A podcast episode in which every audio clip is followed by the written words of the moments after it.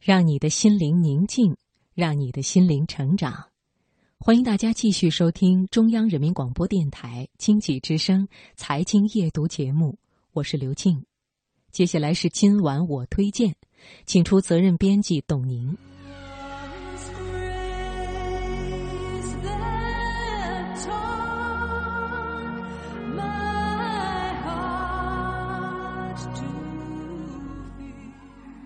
月色如水，春秋意境。品读天下，聆听永恒。请听今晚我推荐。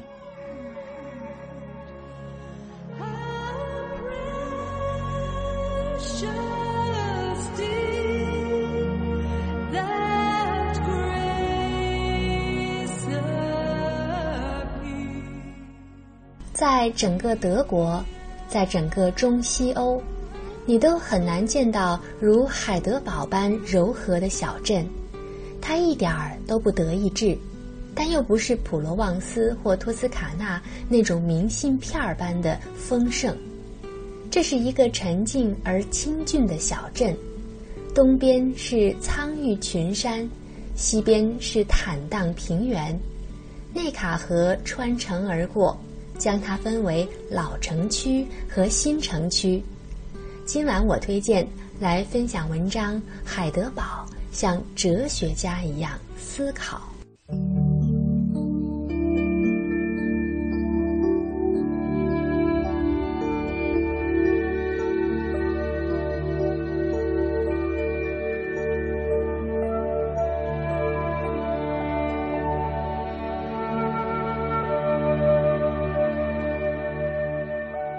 提到海德堡，德国人总少不了那几个最：德国最古老的大学，最长的购物街，最美的大学城，还有那一长串伟大的名字。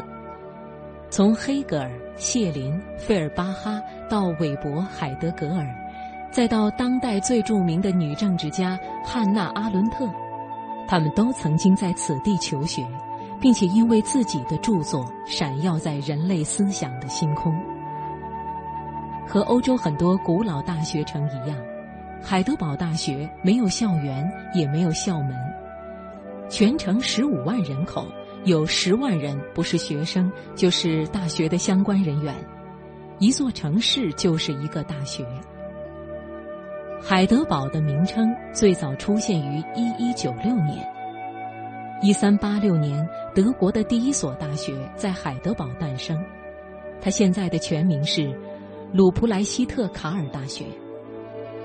鲁普莱希特选帝侯是海德堡大学的创始人，巴登的卡尔大公则是海德堡大学的再造恩公，所以大学现在就以这两个人的名字来命名。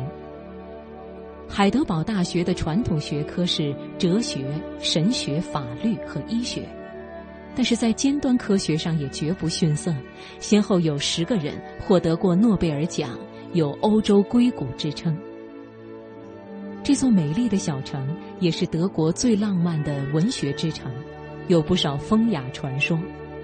马克·吐温赞叹这里是天下最美的地方，美最后的可能性。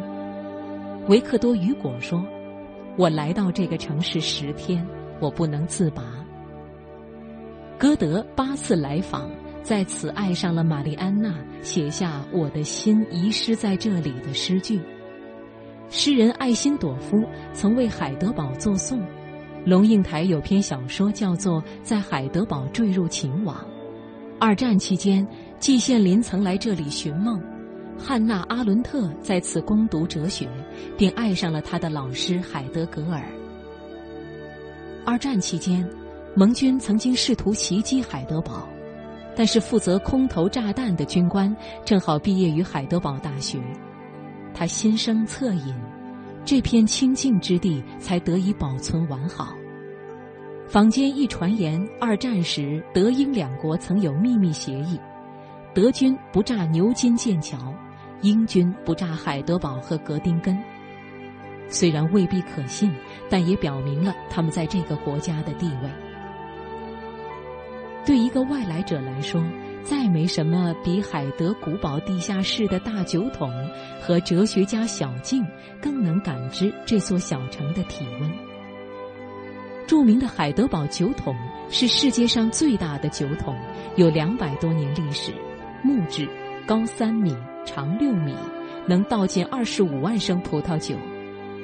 相传古代，它由一个叫佩尔欧的小吏看管，但他嗜酒如命，以酒代水。有一次，别人劝他酒后喝了一杯水，居然暴毙而亡。他让你相信，日耳曼人也有着狄奥尼索斯的那一面，无穷尽的狂欢，也不失欢乐与慈爱。至于哲学家小径，只是一条通往古堡山的平常小道，两边古木参天，是黑格尔最喜欢散步的小道。也是欧洲最美的散步场所。这条小道的常客还有音乐家舒曼、文学家歌德、哲学家谢林和海德格尔等等。哲学家小径旁的一所花园门口，竖着一个向上平伸的手掌模型，掌心里写着简单的一句话：“今天哲学了吗？”像哲学家一样思考。是海德堡人的日常便饭。哲学源自于希腊文，有爱智慧之意。德语因其高度的多义性而天生就是哲学语言，而德意志民族也被视为天生即具备了高度思辨能力。他们感觉不大敏锐，所以更安静、更慎重；对快感的要求不强，所以能做厌烦的事而不觉得厌烦。